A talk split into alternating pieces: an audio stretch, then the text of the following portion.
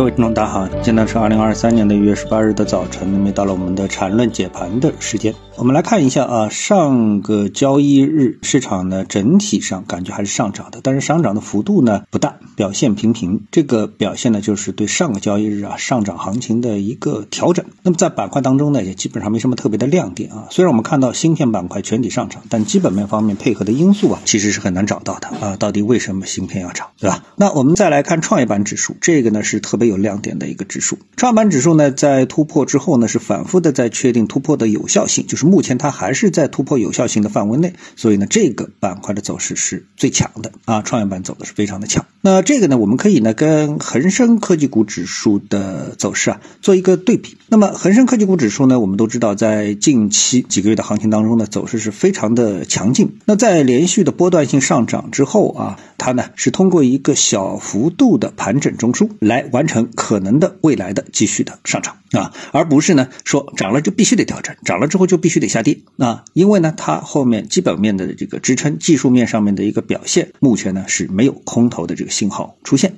啊，没有做空信号的一个出现，大家可以看一下恒生科技股指数。那么这是非常标准的上涨之后啊，想跌不想跌啊？那么在这里呢，我盘一个上涨中继的一个中枢啊，然后可能就是继续的上涨。当然，这个中枢如果是向下击穿，那当然就是下跌的开始。那我们再来看呢，是相对应的啊，有一个板块，那其实呢也是非常说明啊这个问题，就是中枢在这个涨跌过程当中的啊上涨中级中枢、下跌中级的这个中枢啊，它们的一个作用。那么这个板块呢，大家看一下跌幅居前的新冠特效药板块。那么由于基本面的不断的恶化，那所谓的基本面的不断的恶化呢，我想这个大家自己去脑补吧，我就不去展开了啊。因为我们现在这档节目主要是分析技术啊，那么导致呢股价节节的败退，这个呢我觉得就不足为奇了。技术上呢就表现为不断的建立下跌抵抗型的盘整的中枢，但是呢这种抵抗型中枢呢又不能让股价也好，板块指数也好真正止跌，那这就成为了一个接一个的逼浪。逼浪的一个中极。那么目前在板块当中呢，走势比较好的呢是证券 ETF，因为证券板块的本身就像是一个技术指标，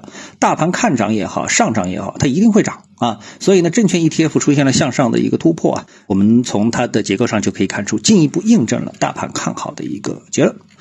好，那么今天呢，我们就跟大家探讨一下，各位有什么想法或者是感受的话呢，欢迎在评论区里呢一起的交流，也希望各位呢是多多点赞、转发、订阅我的频道专辑啊，我们下期的节目时间再见。